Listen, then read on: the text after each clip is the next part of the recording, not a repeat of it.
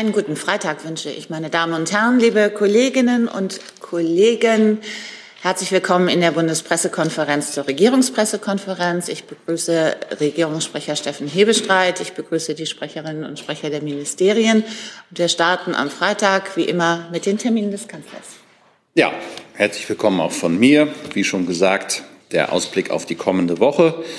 Die beginnt für den Bundeskanzler bereits am Sonntag. Wie angekündigt wird er dann gemeinsam mit vielen Ministerinnen und Ministern nach Paris reisen, dort den französischen Präsidenten Emmanuel Macron, Macron treffen zum deutsch-französischen Ministerrat.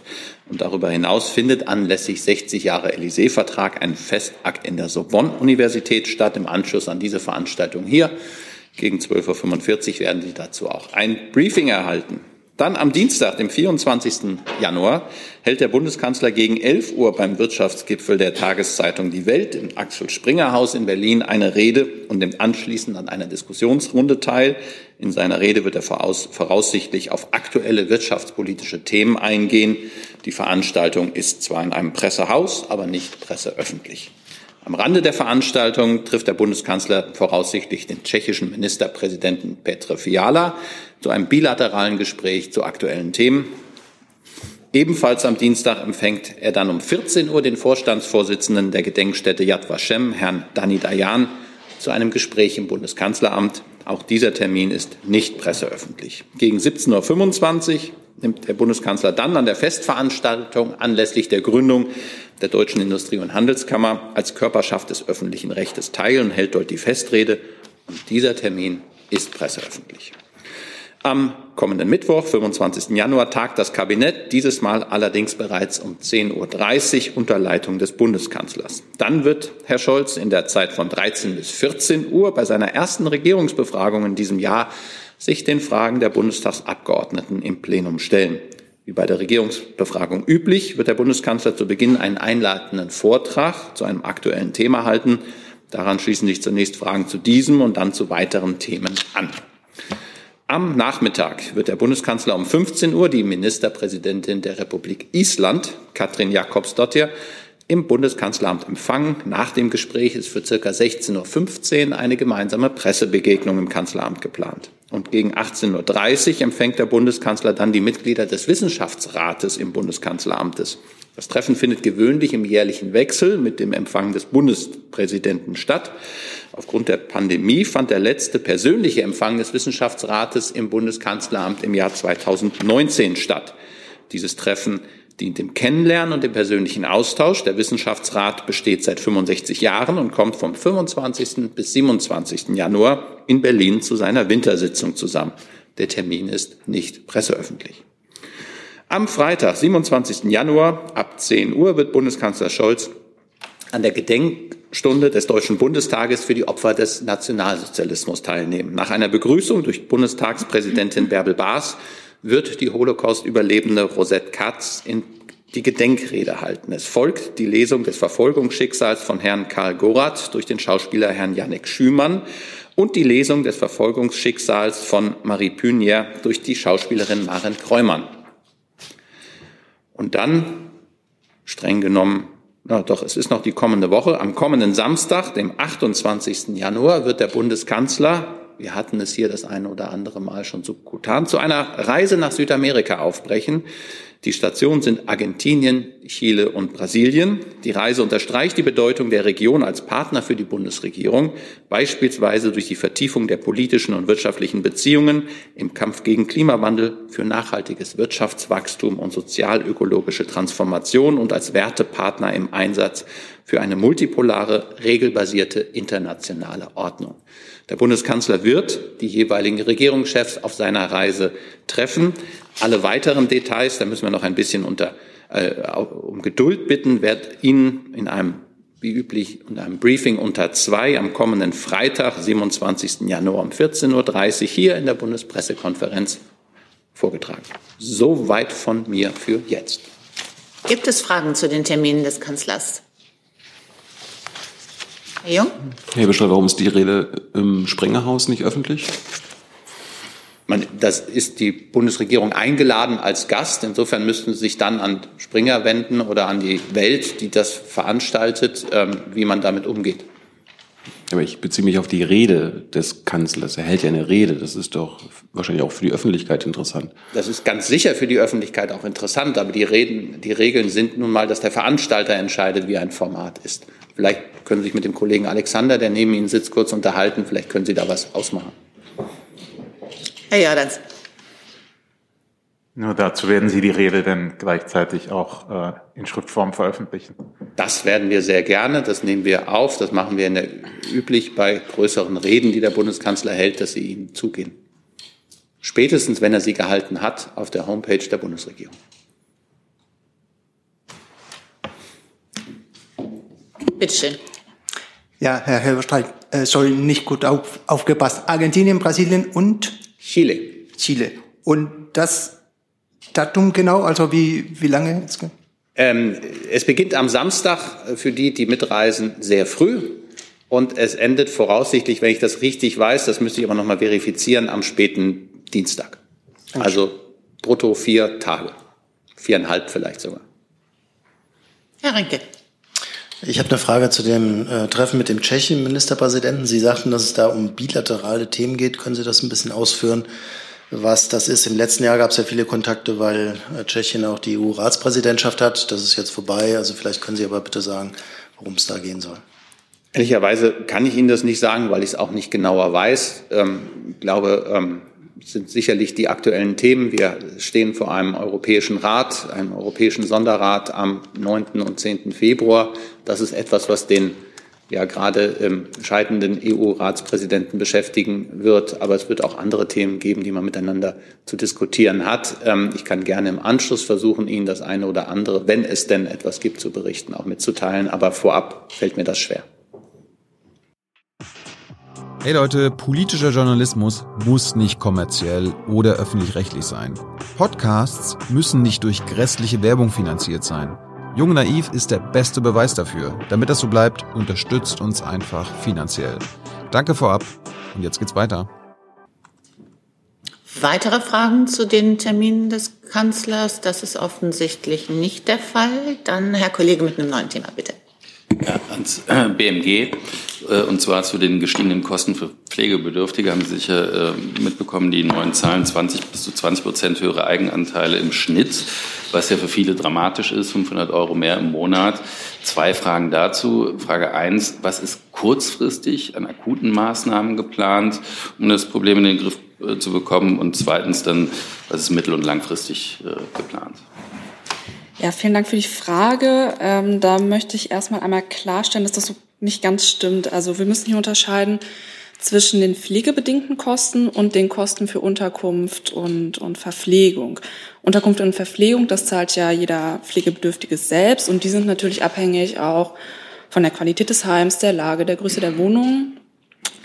Ähm, der Pflegeanteil, den die Pflegebedürftigen zahlen müssen, der wird teilweise durch die Krankenkassen gedeckt. Und den Rest, also eben diesen pflegebedingten Eigenanteil, den zahlen die Pflegebedürftigen. Und diesen haben wir ja bereits in der vergangenen Legislatur mit der Pflegereform ähm, etwas reduziert. Da gibt es die prozentuale Begrenzung der Eigenanteile. Und äh, Sie wissen sicher auch, dass die Bundesregierung derzeit daran arbeitet, diesen Effekt weiter zu verstetigen. Dazu ist ja eine Reform in Abstimmung. Zusatz? Also keine konkreten akuten Maßnahmen, die darüber hinaus aktuell geplant sind. Ja, wir haben ja in der vergangenen Legislatur eben bereits mit der Begrenzung der Eigenanteile da Maßnahmen ergriffen und die Reform ist gerade in Arbeit. Herr Jung mit einem neuen Thema? Ja, ich brauche das Landwirtschaftsministerium. Dann tauschen wir bitte einmal.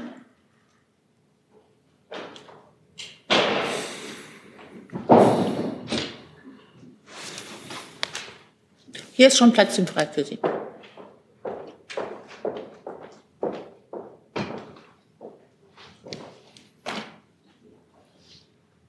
Frau Großhans, es geht um die Tierbestände, die halbiert werden müssen, um die äh, deutschen Klimaziele bis 2045 einzuhalten. Das ist ja zweifellos und auch Stand, glaube ich, wissenschaftlicher Stand der Bundesregierung.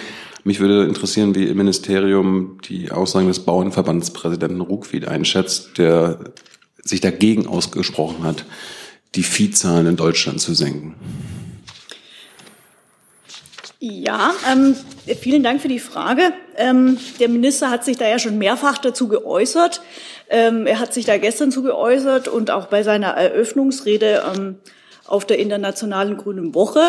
Ähm, vielleicht noch mal grundsätzlich zur Einordnung. Ähm, er hat gesagt, ich bin fest entschlossen, die Tierhaltung in Deutschland, äh, der Tierhaltung in Deutschland eine Zukunft zu geben. Also vielleicht auch noch mal mit Blick auf den Bauernverband umgeht. Uns geht's nicht ähm, darum, dass die Tierhalter jetzt Probleme bekommen. Im Gegenteil, ähm, wir sind dafür, dass die Tierhaltung ähm, zukunftsfest aufgestellt wird. Ähm, und ähm, der Minister hat weiter ausgeführt, ähm, dass er ähm, das heißt, dass wir da mit Hochdruck dran sind. Das heißt, wir starten mit einer ähm, Tierhaltungskennzeichnung, die dürfte Ihnen auch bekannt sein. Die haben wir hier auch schon vorgestellt in der Bundespressekonferenz. Ähm, die ist auf dem Weg, die ist jetzt im parlamentarischen Verfahren und das ist ein wichtiger Eckpfeiler für den Umbau der Tierhaltung, um die zukunftsfest und nachhaltig zu machen. Und haben wir viele weitere Maßnahmen auf den Weg gebracht. Das können Sie gerne auf unsere Website äh, nachlesen. Ich kann es aber auch bei Bedarf gerne nochmal ausführen. Ich habe mich ja jetzt auf die Verweigerungshaltung der, des Bauernverbandes bezogen. Sie, Sie müssen ja die Tierbestände halbieren. Das wollen die Bauern explizit nicht. Ähm, wie bewerten Sie diese Verweigerungshaltung und was ist eigentlich der Plan des Landwirtschaftsministeriums, die Tierbestände zu halbieren? Ich habe Ihnen den Plan jetzt gerade versucht darzustellen, auszuführen. Ähm, und ähm, was, was den Kritik, äh, Kritik des Bauernverbandes äh, anbelangt, die kommentieren wir hier nicht. Und der Minister hat da auch schon ausführlich Zustellung genommen. Da darf ich Sie darauf hin verweisen. Gibt es weitere Fragen im Raum an das Landwirtschaftsministerium? Das ist nicht der Fall. Dann tauschen wir zurück. Vielen Dank. Herr Taufik Nian mit einem neuen Thema, bitte. Burger, eine Frage zum Iran. Äh, das EU-Parlament hat gestern äh, für die Aufnahme der Revolutionsgarden auf die EU-Terrorliste gestimmt. Ähm, Gibt es da schon eine Stellungnahme dazu, bitte? Ähm, also zu der Resolution des Europäischen Parlaments äh, selbst, äh, das kann ich hier nicht kommentieren. Unsere Haltung dazu haben wir ja mehrfach dargestellt. Auch die Außenministerin hat ja schon äh, mehrfach unterstrichen, äh, dass wir ähm, eine solche Listung für politisch sinnvoll halten. Ähm, wir haben aber auch ähm, immer wieder darauf hingewiesen, dass an eine solche EU-Terrorlistung nicht nur politische, sondern auch hohe rechtliche Hürden geknüpft sind. Und dazu hat sich gestern ja auch eine Sprecherin des Europäischen Auswärtigen Dienstes ähm, nochmal ausführlich eingelassen, denn es ist äh, eben eine Entscheidung des Rates und nicht des Europäischen Parlaments, eine solche Listung vorzunehmen. Es ist so, dass bisher in äh, keinem EU-Mitgliedstaat Ermittlungen oder Urteile gegen die Revolutionsgarden vorliegen, die eine Listung unter dem EU-Antiterrorsanktionsregime begründen würden.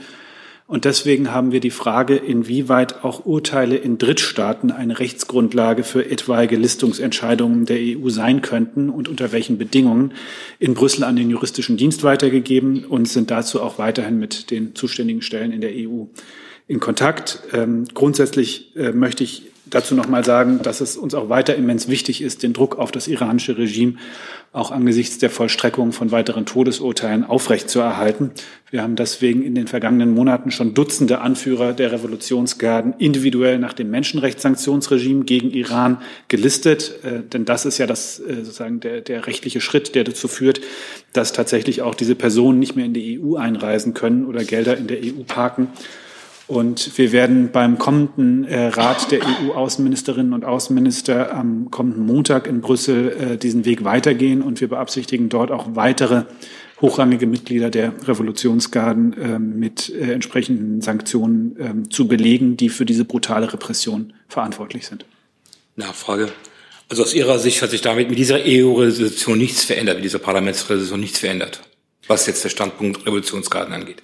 Wie gesagt, ich glaube, für die ähm, Bundesregierung ähm, ist das in der ähm, politischen Bewertung äh, dessen, was wünschenswert ist, kann man da natürlich einen Gleichklang sehen. Ähm, aber äh, was die rechtlichen Voraussetzungen für eine solche Listung angeht, ändert sich dadurch nichts, weil das Europäische Parlament eben nicht die zuständige Behörde ist, ähm, solche Entscheidungen vorzunehmen. Ähm, das muss im Rat passieren und dafür gibt es eben ähm, hohe rechtliche Voraussetzungen und äh, wir sind nach wie vor daran, mit der EU darüber zu sprechen, ob und wie diese Voraussetzungen erfüllt werden können. Herr Gavrilis dazu. Das EU-Parlament hat auch eine Resolution gefordert, Raisi und Khamenei zu sanktionieren. Dafür bräuchte es ja eigentlich keine Ermittlungen. Wird sich die Außenministerin am Montag dafür einsetzen? Äh, wie gesagt, wir werden am Montag eine Reihe weiterer äh, Listungen, äh, haben wir ein Sanktionspaket vorbereitet, von dem wir hoffen, dass es am Montag von den EU-Außenministerinnen und Außenministern beschlossen wird. Ähm, ist, ist aber ähm, aus, glaube ich, nachvollziehbaren Gründen so, dass wir nicht im Voraus ähm, über solche anstehenden Beschlüsse im Detail Auskunft geben können, welche Namen sich auf dieser Liste finden werden.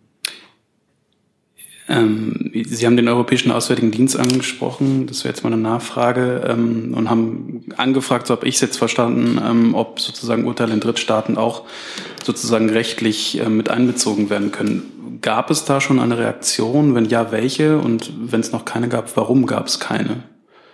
Also ähm, vielleicht kurz zur Differenzierung. Es hat sich gestern eine Sprecherin des Europäischen Auswärtigen Dienstes dazu geäußert. Darauf habe ich Bezug genommen. Ähm, Ansprechpartner für diese Frage ist aber der juristische Dienst des Rates. Ähm, und ähm, es hat ähm, dazu, wie gesagt, Gespräche und erste, ähm, erste Bewertungen gegeben, aber noch keine so umfassende und abschließende Bewertung, ähm, dass aus unserer Sicht diese Frage jetzt hinreichend geklärt wäre.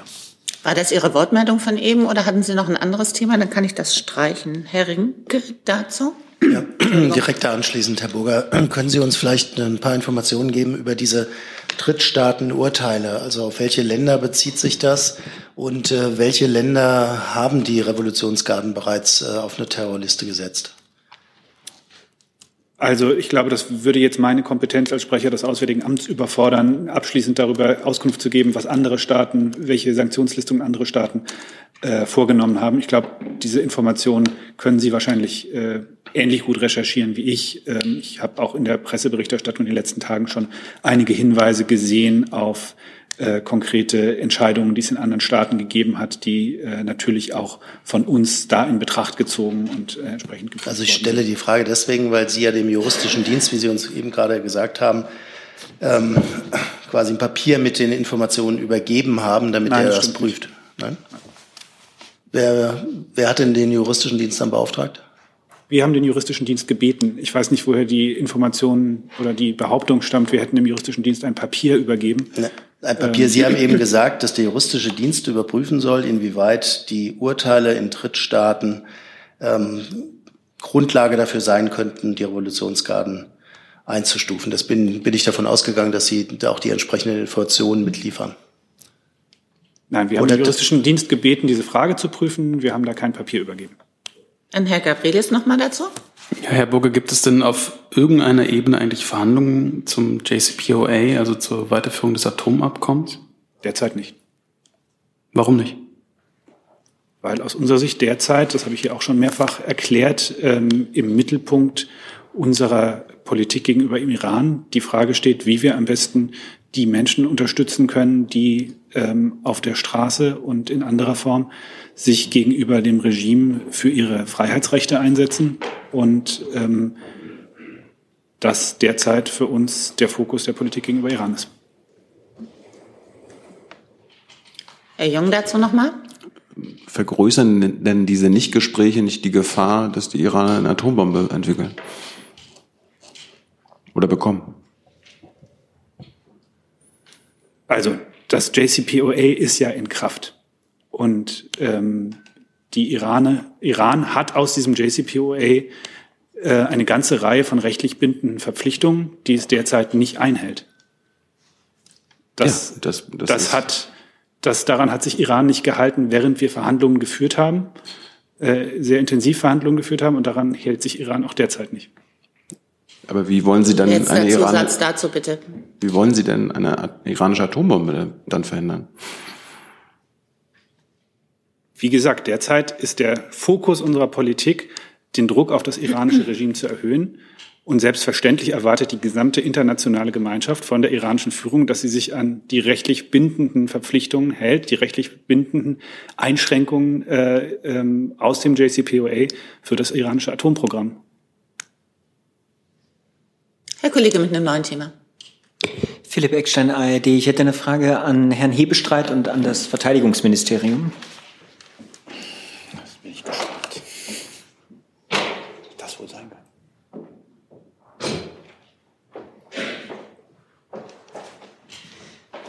Herr Hebestreit, ähm, es gab viele übereinstimmende Berichte, dass Bundeskanzler Scholz in Gesprächen mit amerikanischen Partnerinnen und Partnern die Lieferung von Leopard-Panzern an ähm, die Lieferung von Abrams-Panzern geknüpft habe.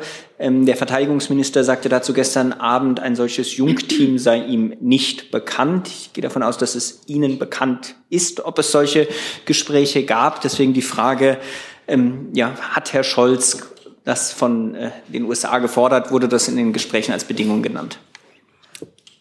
Ich hätte jetzt ausnahmsweise gemacht, vielen Dank für die Frage, obwohl ich das eigentlich nicht machen möchte, aber in dem Fall weil es mir die Gelegenheit gibt, das klarzustellen.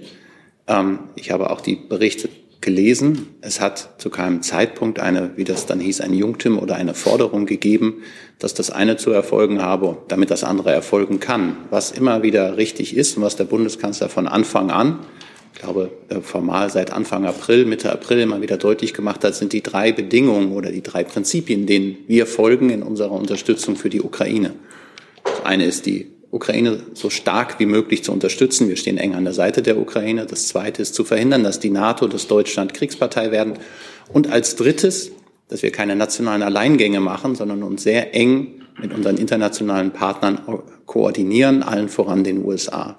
Der Bundeskanzler hat maßgebliche Entscheidungen, auch was die Qualität unserer militärischen Lieferungen angeht, immer wieder in enger Abstimmung mit dem amerikanischen Präsidenten entschieden und verkündet. Das war so, als wir uns entschieden haben, schwere Artillerie, also die Panzerhaubitze 2000 beispielsweise, aber auch den Flugabwehr oder Flugabwehrpanzer ähm, äh, Gepard zu äh, liefern Ende April war das, wenn ich mich richtig erinnere.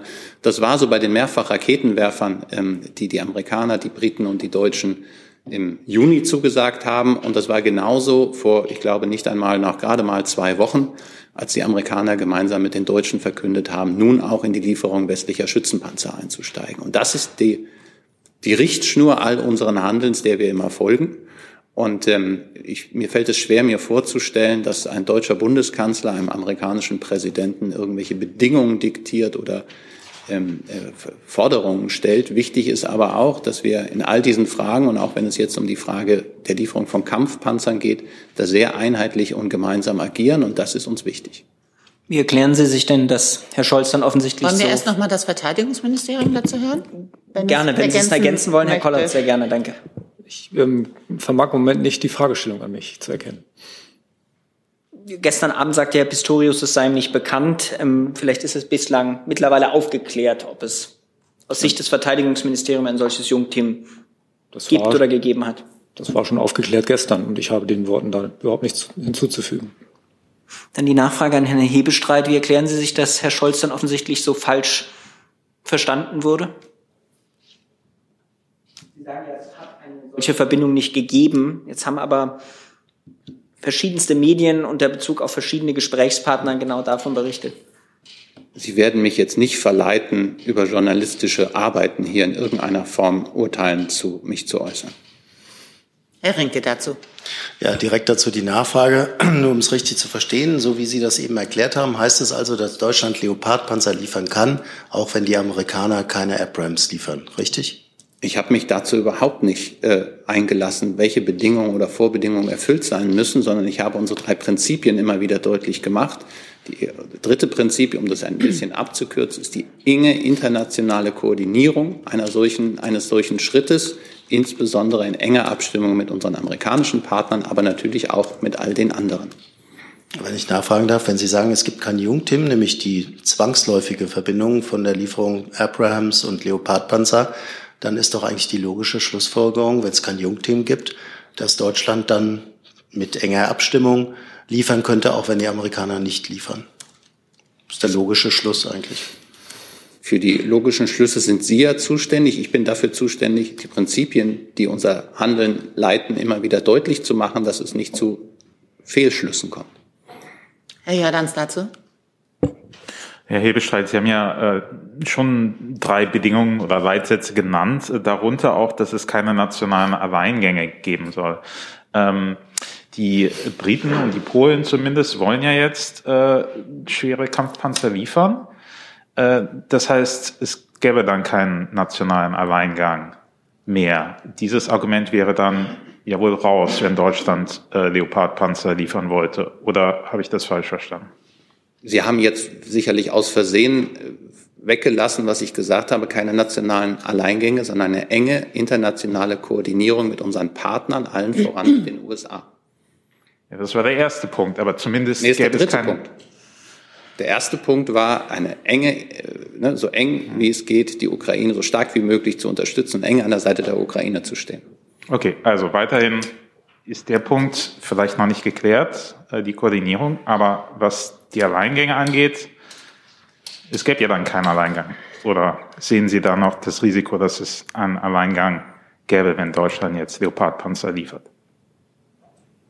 Ich, ich, wo ist jetzt, also ich tue mich ein bisschen schwer, die Frage so einzeln zu beantworten. Also ich habe ja, unser Handeln ist geleitet, Punkt eins, Punkt zwei und Punkt drei war keine nationalen Alleingänge, sondern eine enge internationale Koordinierung, insbesondere mit unseren amerikanischen Partnern.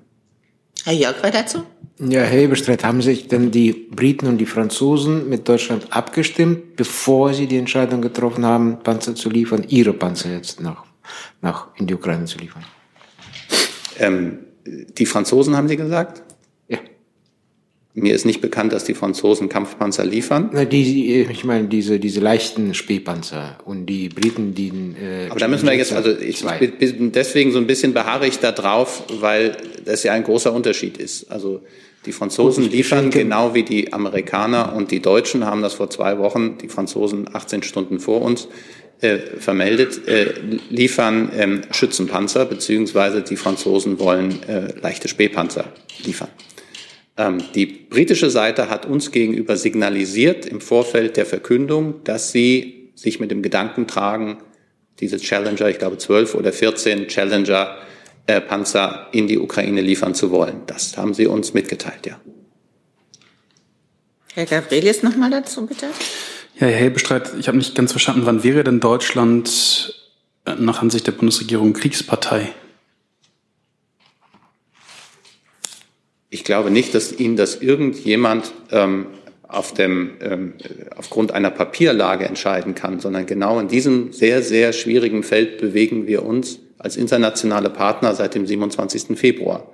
Wir unterstützen die Ukraine massiv mit finanzieller Hilfe, humanitär, ähm, politisch sowieso und auch seit dem 27. Februar Deutschland erstmals in der Geschichte der Bundesrepublik massiv mit militärischen Waffenlieferungen. Diese Qualität der Waffenlieferungen haben sich deutlich verändert. Wir haben angefangen mit schultergestützten Boden-Luftraketen, mit Panzerabwehrwaffen ähm, und sind dann innerhalb von wenigen Wochen, ich glaube es waren knapp zwei Monate, zum Flugabwehrpanzer Gepard und zu all den anderen Geräten gekommen seit Mitte des Jahres auch mit schwerster Artillerie und den Mehrfachraketenwerfern neben den Luftverteidigungssystemen und jetzt auch angekündigt vor zwei Wochen und voraussichtlich im ersten Quartal noch mit Schützenpanzern.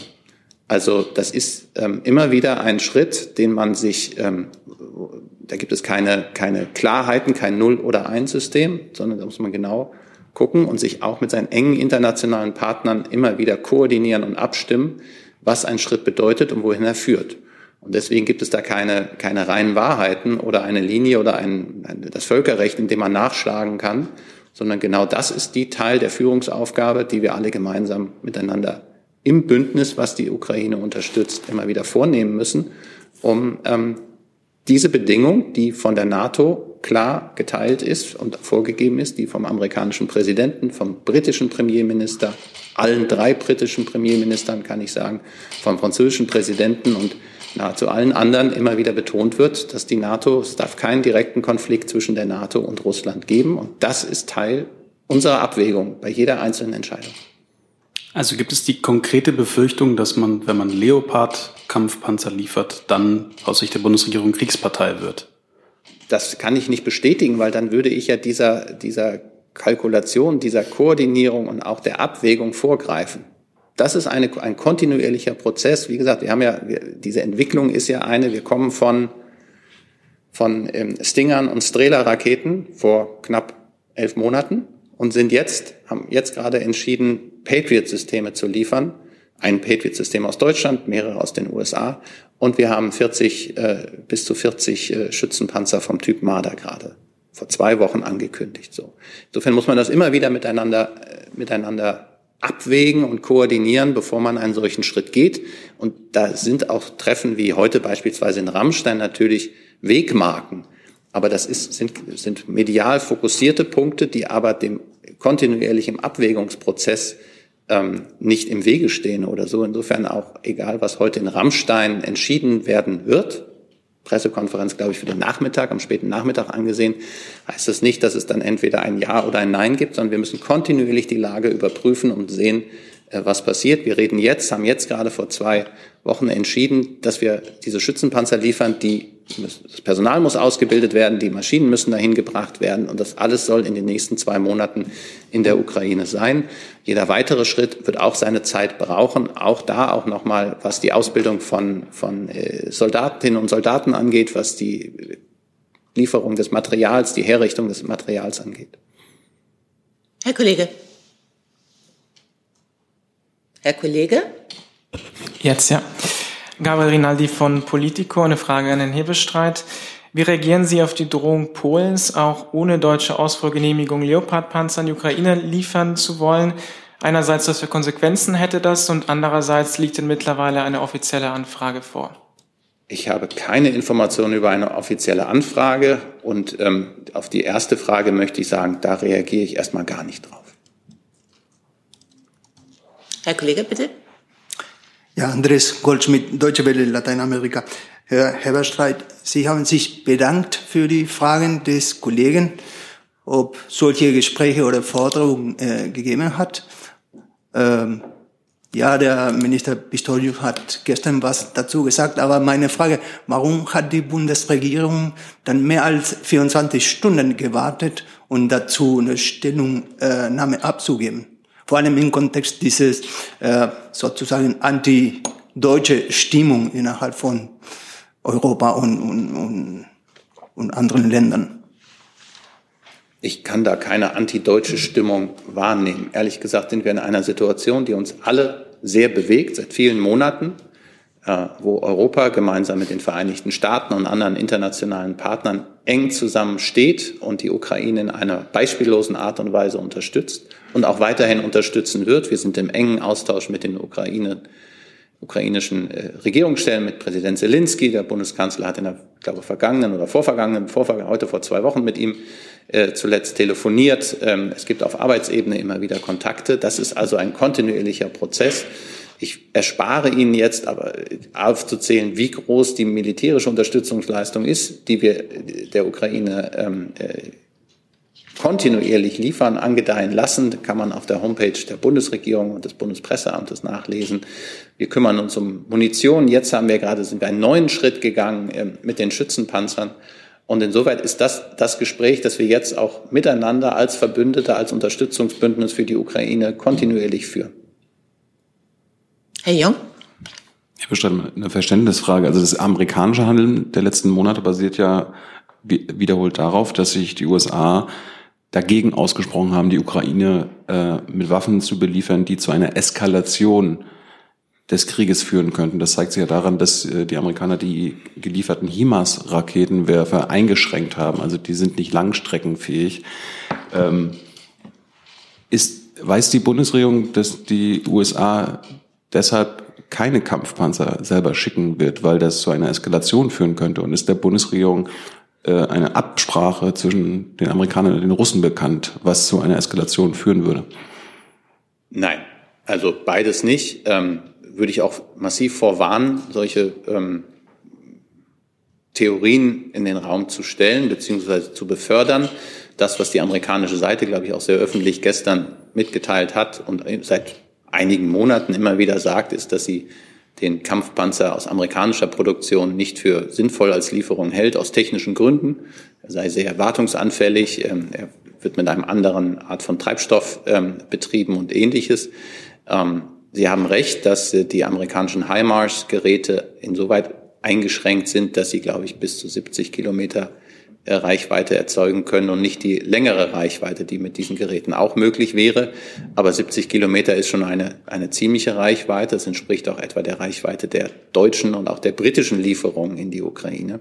Insofern kann ich da wenig erkennen. Und äh, wenn Sie auf die Eskalation ansprechen, die Eskalation auch in diesem Konflikt geht einseitig von Russland aus. Der russische Präsident hat vor bald einem Jahr entschieden, die Ukraine zu überfallen und zwar mit, äh, von verschiedenen Seiten lange vorbereitet, kontinuierlich. Äh, die jüngste Eskalation ist die Nutzung, die, die ähm, Bombardierung von ziviler Infrastruktur, die dazu dient, die Zivilbevölkerung zu treffen. Das ist völkerrechtswidrig. Das muss uns allen immer wieder klar sein. Das ist eine bewusste Form der, der Kriegsführung. Und insofern ähm, glaube ich, ist die Eskalationsproblematik eher auf russischer Seite zu sehen als auf der Seite der Ukraine, die sich immer wieder gegen einen Aggressor verteidigt, der nicht aufhört, seine ähm, territorialen Ansprüche auf die Ukraine zu projizieren. Ähm, Herr Scholz hat ja auch mit Herrn Putin äh, öfter telefoniert. Äh, wissen Sie denn, ob die Russen äh, eine Lieferung äh, deutscher Kampfpanzer als Eskalation verstehen würden? Also, dass die Russen deshalb eskalieren würden? Dazu sind mir keine Informationen bekannt, dass das so wäre. Wir ähm, berichten aus solchen Gesprächen, was die Inhalte angeht, nicht. Aber auch da möchte ich dieser Theorie, dass es da eine Warnung gebe, und das ist jetzt der Punkt, äh, der möchte ich klar widersprechen. Herr Rinke. Herr Überstreit, ich habe noch mal eine Nachfrage zur Exportgenehmigung. Sie haben gesagt, dass keine Informationen vorliegen oder dass Sie von keinen Informationen wissen. Aber was würde passieren, wenn äh, Polen oder irgendein anderes Land Leopard liefern würde? Würde die Bundesregierung das akzeptieren oder äh, wäre das zumindest ein politisches oder auch rechtliches Problem. Das ist ja das Schöne, Sie haben gesagt, was würde passieren, wenn? Ich habe in Grammatik aufgepasst, das ist, glaube ich, dann Konjunktiv und eine hypothetische Frage. Insofern wissen Sie, dass ich mich auf hypothetische Fragen ungern einlassen. Gerade in diesem Fall möchte ich das auch nicht tun. Wir glauben an einen regelbasierten Umgang miteinander und ähm, alle unsere Partner wollen sich sicherlich auch gesetzestreu verhalten. Darf ich kurz nachfragen? Ähm, bei vielen von diesen Exportgenehmigungen ist es ja so, dass vorher informelle Gespräche stattfinden, dass, dass Firmen anfragen, ob sie liefern dürfen. Ähm, ist das in diesem Fall der Fall gewesen seitens Polens oder gibt es äh, nicht mal informelle Vorgespräche? Ich weiß von solchen Vorgesprächen nicht, wollte nur insoweit darauf hinweisen, dass Sie sagten, ähm, das würde sonst über Firmen gehen. Wenn ich richtig informiert bin aus der Presselage, äh, ist es das äh, polnische Militär, das diese äh, Leoparden hat und angeblich mit sich mit dem Gedanken trägt, sie ähm, abzugeben. Insofern wäre das keine Firma, die nachfragt, sondern ähm, die polnische Regierung oder der polnische, das polnische Verteidigungsministerium. Aber dazu liegen mir keine Informationen vor. Herr Jocke? Ein anderes Thema. Bitte? Anderes Thema. Anderes Thema? Dann Herr Jordans nochmal bitte.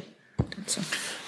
Ja, Herr Hebestreit, wir haben ja immer wieder gesehen, wie Deutschland erst Nein gesagt hat. Äh, dann sind die Verbündeten äh, vorgeprescht und dann hat Deutschland doch geliefert. Ähm, schadet dieses Vorgehen dem Image Deutschlands? Vor allem, wenn man bedenkt, dass, wie Sie ja sagen, aus Berlin doch insgesamt äh, ziemlich viel an die Ukraine geliefert wurde und wird. Ich kann das nicht erkennen, dass wir gezögert haben und dass andere vorgeprescht sind, sondern wir sind in Debatten miteinander, um die richtige Politik, die richtige Linie zu führen und der zu folgen und äh, den drei Prinzipien, die ich Ihnen jetzt nicht noch einmal ermüdend vortrage, diesen Prinzipien zu folgen.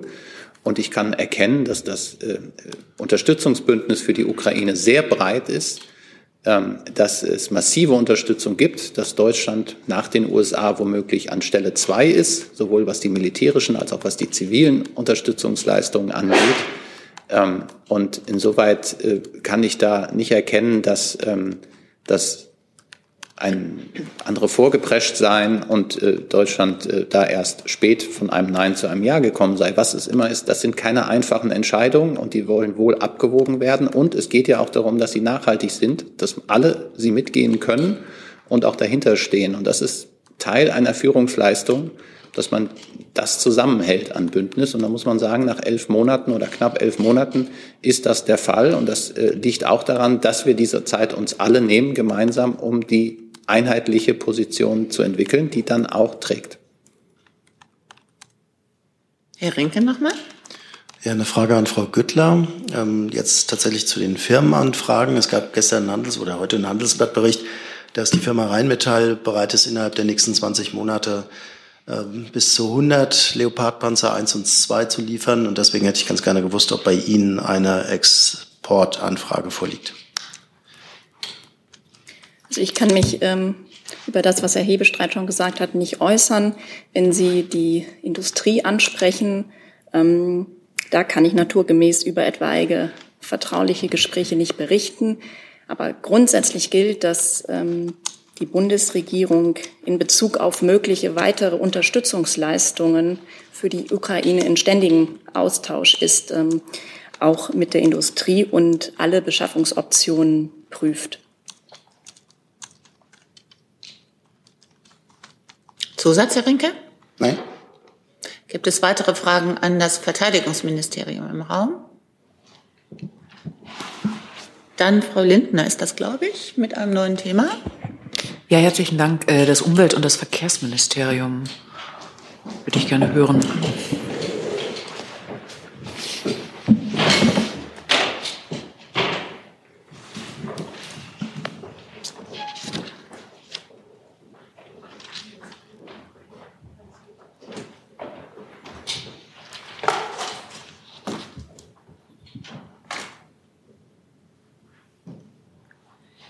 Ähm, ja, guten Tag. Es geht um den ganzen Komplex äh, Planungsbeschleunigung, konkret um das Infrastrukturbeschleunigungsgesetz. Äh, dazu würde mich interessieren, äh, sowohl Herr Alexandrin als auch die Sprecherin des BMUV, äh, dass Sie Ihre Punkte dort äh, noch mal deutlich machen, Ihre Standpunkte. Und mich würde auch interessieren, äh, mit welchen Interessenslagen Sie unter anderem auf den geplanten Koalitionsgipfel kommende Woche zugehen.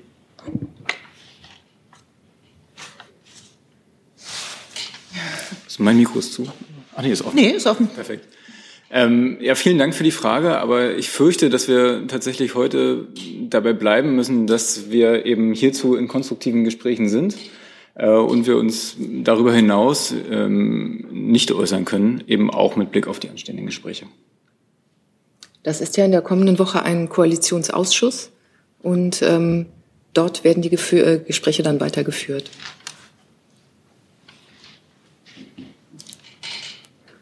Dann Herr Jung mit einem neuen Thema.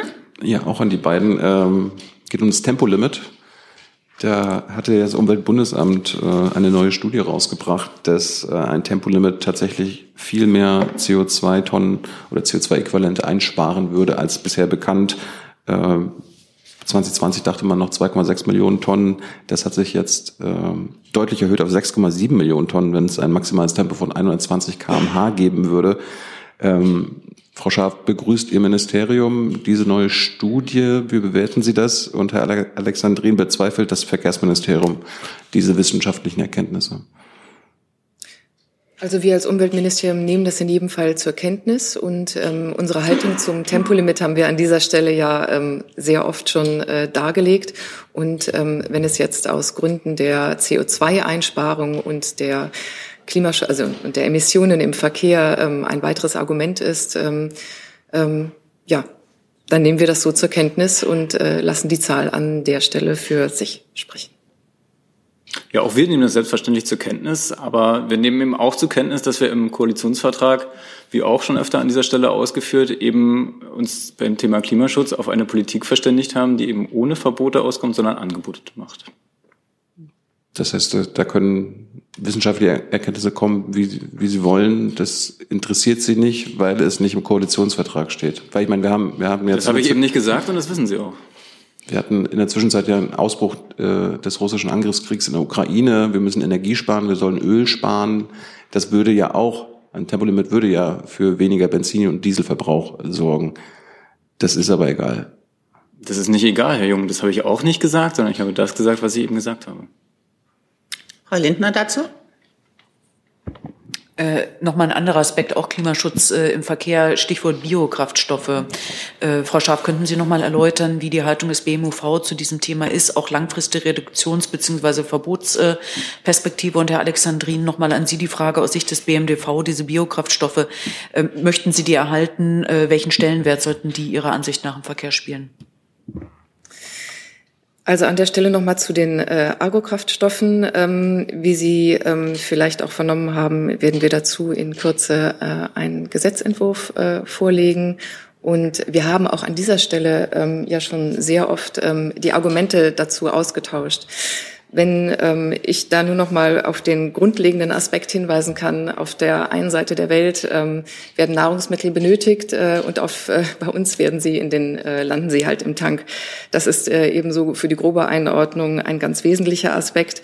Wir brauchen also, hinzu kommt natürlich ähm, gerade bei den äh, Agrokraftstoffen, das, was im Moment im Tank landet, ähm, muss man auch vor dem Hintergrund sehen, ähm, wir haben eine Klimakrise, wir haben eine Krise bei den Arten, wir haben die Artenkrise und wir haben auch äh, eine beginnende Ernährungskrise. Vor dem Hintergrund ähm, ist das äh, unsere Motivation zu sagen, ähm, Agrokraftstoffe sollen nicht in den Tank und äh, Sie haben das äh, Stichwort Verbot genannt. Uns geht es vor allen Dingen darum, Alternativen aufzuzeigen. Und die Alternativen bestehen darin, Abfall- und Reststoffe stärker zu nutzen. Dafür haben wir Vorschläge vorgelegt, diese stärker zu fördern ähm, über die Treibhausgasminderungsquote und das entsprechende Gesetz. Ja, es ist natürlich so, dass sobald der Referentenentwurf vorliegt, dann werden wir den sorgfältig prüfen und wie immer wird dann eine regierungsinterne Abstimmung laufen. Grundsätzlich haben wir uns aber auch schon dazu geäußert, dass eben, wie Frau Schafe auch sagt, äh, Biokraftstoffe eben aktuell bereits einen sehr, sehr großen Anteil an den CO2-Minderungen im Verkehr haben. Das heißt, wenn wir hier die Minderungs- oder die, die Beimischungsquote absenken, dann wird, müssen wir eben eine Alternative finden, wie wir ähm, diesen Teil ersetzen. Und darüber hinaus sind wir eben aufgrund der aktuellen Umsetzung der EU-Gesetzgebung bereits dabei, Biokraftstoffe enorm einzuschränken. Das heißt, wir haben bereits einen Weg angeschlagen äh, und gleichzeitig sind wir dabei, eben uns von fossilen ähm, Rohstoffen, insbesondere aus Russland, unabhängig zu machen. Und auch hier haben wir dann eine weitere Lücke, die wir schließen müssen. Ähm, vor diesem Hintergrund wird eben dieser Gesetzesentwurf dann auch bei uns bewertet werden. Da würde ich an der Stelle nur noch einen Zusatz machen wollen, nämlich einmal, äh, dass Agrokraftstoffe nur eine wesentlich geringere CO2-Minderung, als es auf dem Papier den Anschein hat, ähm, tatsächlich haben, weil nämlich die Nutzung von Flächen für den Tank dazu führt, dass woanders ja eben auch Wälder wieder abgerodet werden, Moore stillgelegt werden. Diese CO2-Senken brauchen wir. Ich habe gerade gesagt, wir haben eine Klimakrise, eine Krise des Artenaussterbens. Die Weltnaturkonferenz hat in Montreal dazu Beschlüsse gefasst, dass wir jetzt endlich den Trend umkehren, nämlich von der Zerstörung hin zur Nerenaturierung von Ökosystemen. Ähm, dazu noch die Lebensmittelproduktion. Und der äh, andere Punkt, den Sie noch sagten, ähm, was kann man stattdessen tun? A, habe ich auf die ähm, echten Biokraftstoffe hingewiesen. Und ich glaube, auch an dieser Stelle hier haben wir schon eine Reihe von Maßnahmen immer wieder auf den Tisch gelegt und stehen natürlich auch allen diskussionsmöglichen Optionen offen, diese zu diskutieren was man im Verkehrssektor tatsächlich zu Klimaschutz, zur CO2-Minderung tun kann. Zusatzfrau Lichtner? Äh, ja, noch eine kurze Zusatzfrage. Äh, wann kommt ähm, das Klimaschutz-Sofortprogramm der Bundesregierung, vor allem auch der Verkehrsaspekt? Wenn ich mir Sie beide jetzt so anhöre, habe ich das Gefühl, das könnte noch ein bisschen dauern. Ich glaube, da sind wir beide nicht in der Federführung, das vorzulegen. Herr Jordans dazu? Ja, eigentlich war meine Frage zu dem Tempolimit. dass ich wieder zurück muss. Ähm, Herr Alexandrin, welchen Einfluss hat denn diese UBA-Studie auf Ihre Kalkulation? Ähm, wenn die Zahlen richtig sind, äh, macht das das Tempolimit ja aus klimapolitischen Aspekten heraus attraktiver, wenn man diese Reduktionsziele erreichen will und das ideologische Beharren auf kein Tempolimit ähm, weniger attraktiv. Oder nehmen Sie das einfach nur, wie Sie gesagt haben, zur Kenntnis und dann wird das abgeheftet? Na, wie Sie wissen, arbeitet ja die Bundesregierung an einem äh, sektorübergreifenden äh, Klimaschutz-Sofortprogramm. Und hierbei werden sicherlich alle Überlegungen mit einfließen. Soweit ich weiß, ist aber das Tempolimit derzeit nicht Teil eines solchen Maßnahmenpaketes. Ähm, und letztendlich haben Sie es auch gesagt, in, wel also in wessen Überlegungen fließt das ein? Es sind die Überlegungen der Koalitionsparteien, die hier die entscheidende Rolle spielen. Ähm, ich beziehe mich ja auf den Koalitionsvertrag. Ähm, ich hoffe, das beantwortet Ihre Anfrage. Ja, nicht so ganz. Also es, sagen Sie jetzt, äh, das wird zwar zur Kenntnis genommen, aber kategorisch ausgeschlossen, weil Koalitionsvertrag oder es wird zur Kenntnis genommen und die Koalitionsparteien könnten dieses Thema gegebenenfalls nochmal aufmachen. Ja, da bin ich, wie Sie merken, der falsche Ansprechpartner. Herr Kollege? Ja, Michael Bauchmüller, Süddeutsche. Äh, Herr Alexandrini, ich habe jetzt gerade gestaunt über die Aussage, Sie seien nicht ähm, mit dem Klimaschutz-Sofortprogramm äh, betraut. Wenn ich das Klimaschutzgesetz richtig verstehe, dann ist es doch gerade Ihr Ressort, das jetzt eines vorlegen muss. Äh, belehren Sie mich mal. Nein, wie ich sagte, arbeiten wir in der Bundesregierung an einem ressortübergreifenden großen Klimaschutz-Sofortprogramm, so wie wir es auch im Koalitionsvertrag im Übrigen vereinbart haben. So. Und es ist eben so in der Bundesregierung, dass wir für einzelne Themenbereiche, sei es der Verkehr, sei es aber auch das Digitale, zwar eine Ressortzuständigkeit haben, aber viele Ressorts zuarbeiten müssen. Und deswegen ist es eben so, dass es eine Federführung gibt. Hier werden die Sachen gebündelt. Das ist in dem Fall beim Klimaschutzministerium, beim Digitalen ist es eben bei uns. Äh, und dann wird es eben gemeinschaftlich vorgelegt. Zusatz? Ja, mich würde interessieren, ob das Wirtschaftsministerium das auch so sieht. Also ich kann zum Thema Klimaschutz-Sofortprogramm aktuell nur auf laufende Abstimmungen verweisen. War das Ihre Wortmeldung von eben? Ja. Gut. Herr Jung. Herr Dengsandrin, wenn Sie gegen Verbote sind in Sachen Tempolimit, wie will denn Ihr Ministerium die Autofahrer dazu bringen, langsamer zu fahren?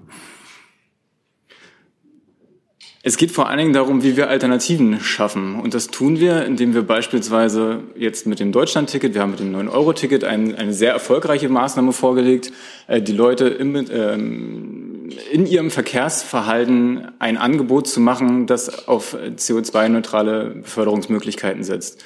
Wir haben ja mit 52 Millionen verkauften Tickets eben auch eine sehr erfolgreiche Maßnahme, die wir aktuell fortsetzen mit unseren Bemühungen, eben zeitnah ein Deutschlandticket einzuführen und so eben eine sehr attraktive, ein attraktives Angebot für den Umstieg zu machen. Gleichzeitig sitzen wir im Fernverkehr daran, mit einem Konzept die Pünktlichkeit wieder so zu erhöhen, dass es auch auf dieser Ebene äh, die Bahn wieder eine echte Alternative ist und die Leute hierhin umsteigen. Gleichzeitig sehen wir aktuell durch die gestiegenen Kraftstoffpreise bereits ein angepasstes Fahrverhalten. Äh, und im Gesamtpaket muss man eben schauen, wie wir, wie wir unser Mobilitätsverhalten, und zwar jeder Einzelne, ändert. Es ist nicht der Verkehrsminister, der äh, letztendlich darüber bestimmt, wie hoch der CO2-Ausstoß Deutschlands ist, sondern es ist das Verhalten jedes Einzelnen. Und hier müssen wir schauen, wie wir andere Verkehrsträger eben so attraktiv machen, dass sie genutzt werden. Und das tun wir, indem wir wie gesagt, eben den ÖPNV fördern, indem wir den Fernverkehr bei der Bahn fördern, äh, indem wir aber auch erstmalig in dieser Legislatur Mittel in den Radwegeausbau aus Bundesmitteln stecken. Ähm, wir haben die Straßenverkehrsordnung so angepasst, dass sie eben auch das Fahrradfahren attraktiver macht. Und so setzen wir mit einem genannten Maßnahmenbündel darauf, äh, hier insgesamt unsere Gesellschaft hin zu einem CO2-neutralen Mobilitätsverhalten zu bringen. Dass äh, die Leute Rad fahren sollen, Bahn fahren sollen, ist mir klar. Die meisten fahren aber immer noch Auto. Wie ist denn Ihr Plan, dass die Autos langsamer fahren, wenn nicht durch ein Verbot oder Tempolimit? Ich habe es gerade schon gesagt, es geht nicht darum, diesen einen Verkehrsträger jetzt zu benachteiligen, sondern es geht darum, den Leuten ein vernünftiges Angebot zu machen, wie sie umsteigen. Und es ist eben nicht so, dass die Infrastruktur in unserem Land so ist, dass es eben hergibt, dass jeder, äh, dass es eine völlige Selbstverständlichkeit ist, mit dem ÖPNV oder mit dem Fahrrad zur Arbeit zu pendeln, sondern daran müssen wir beharrlich arbeiten und das tun wir. Herr Eckstein dazu? Ja, Herr Alexandrin, ich wollte gerne noch mal nachfragen. Sie haben jetzt zwar einiges ausgeführt, auch zum Klimaschutz-Sofortprogramm, an dem die Bundesregierung gemeinsam arbeitet. Mir ist jetzt aber immer noch nicht klar geworden, es hapert ja unter anderem an Ihrem Ministerium, wo man weit hinter den Sektorenzielen zurückbleibt. Das ist ja auch vom Minister anerkannt worden. Wenn es jetzt eine solche neue Studie, neue Erkenntnisse zum Tempolimit gibt, bedeutet das, dass es bei Ihnen aktuell im Ministerium noch mal geprüft wird? Oder weil Sie jetzt auch mehrfach auf den Koalitionsvertrag hingewiesen haben, sagt man da, da gibt es den Koalitionsvertrag, wir prüfen das deswegen gar nicht. Also das würde mich jetzt schon noch mal interessieren, ob Sie das ausführen könnten, wie da die Arbeit bei Ihnen zurzeit ist oder ob man da sofort sagt, stopp. Das kann ich nicht ausführen, weil da würde ich mich an dieser Stelle Frau Güttler anschließen, dass hierzu natürlich die regierungsinternen Abstimmungen laufen und zu denen äußern wir uns ja grundsätzlich. Es ist aber ja keine regierungsinterne Sache, sondern letztlich eine Sache, die Ihr Ministerium betrifft. Also wird in Ihrem Ministerium werden diese neuen Erkenntnisse jetzt geprüft und dann auch auf Grundlage von neuen Erkenntnissen gegebenenfalls neue Entscheidungen getroffen? Oder sagen Sie, das müssen wir uns letztlich nicht mal anschauen?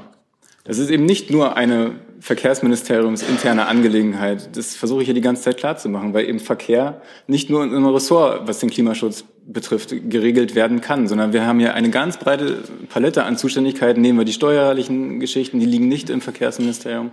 Nehmen wir andere Anpassungsgeschichten, die liegen auch nicht bei uns. Deswegen wird es ja regierungsübergreifend geprüft. Nee, Entschuldigung, Frau Lindner ist jetzt dran. Äh, ja, ich habe auch noch ähm, eine Frage an das BMWK, wenn wir gerade äh, beim Punkto Klimaschutz sind. Ähm, ist, heute ist ja der Flächenbebauungsplan veröffentlicht worden für die Offshore-Windenergie. Sind denn diese ehrgeizigen Ziele zu erreichen? Und wenn man sie erreicht, wie? Was ist da der wichtigste, das wichtigste Instrument? Genau, also der von Ihnen angesprochene ähm, Flächenentwicklungsplan zum Ausbau der Offshore-Windenergie ähm, wurde heute veröffentlicht. Das ist ein ganz entscheidender weiterer Schritt zur Erreichung der Ausbauziele 2030 und 2045. Ähm, denn in dem Plan ist letztlich die Grundlage für den, für den Ausbau, weil die konkreten Flächen in der Nord- und Ostsee festgelegt werden und auch die Netzanschlüsse direkt mitgedacht werden. Ähm, dieses, diese ambitionierten Ziele, die 2030 und 2045 äh, gesteckt sind und auch im Koalitionsvertrag ja verankert sind, sind auch bereits in dem Wind auf See äh, Gesetz festgelegt und werden jetzt weiter in einem nächsten Schritt umgesetzt in dem Entwicklungsplan.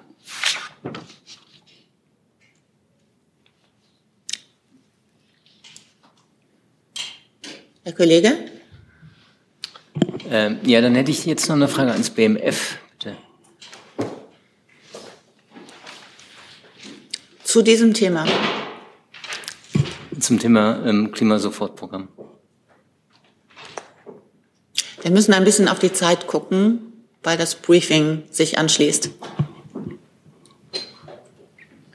Ich frage auch ganz kurz, ähm, da Herr Alexandrini jetzt gerade schon auf das BMF auch verwiesen hat, ähm, gibt es denn innerhalb des Finanzministeriums Überlegungen, äh, im Verkehr nachzusteuern, um ihn klimafreundlicher zu machen. Äh, Stichwort Dienstwagenprivileg, Dieselprivileg etc.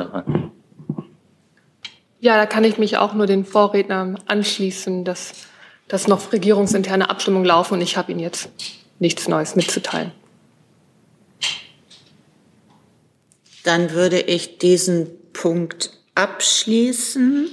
Herr Jörg war mit einem neuen Thema. Ja, ist der Bundesregierung bekannt, dass der äh, türkische Präsident nächste Woche nach Deutschland kommen möchte und hier äh, Wahlkampfveranstaltungen äh, besuchen bzw. veranstalten? Dazu liegen mir zum Moment keine Informationen vor. Insofern kann ich mich dazu auch nicht weiter äußern.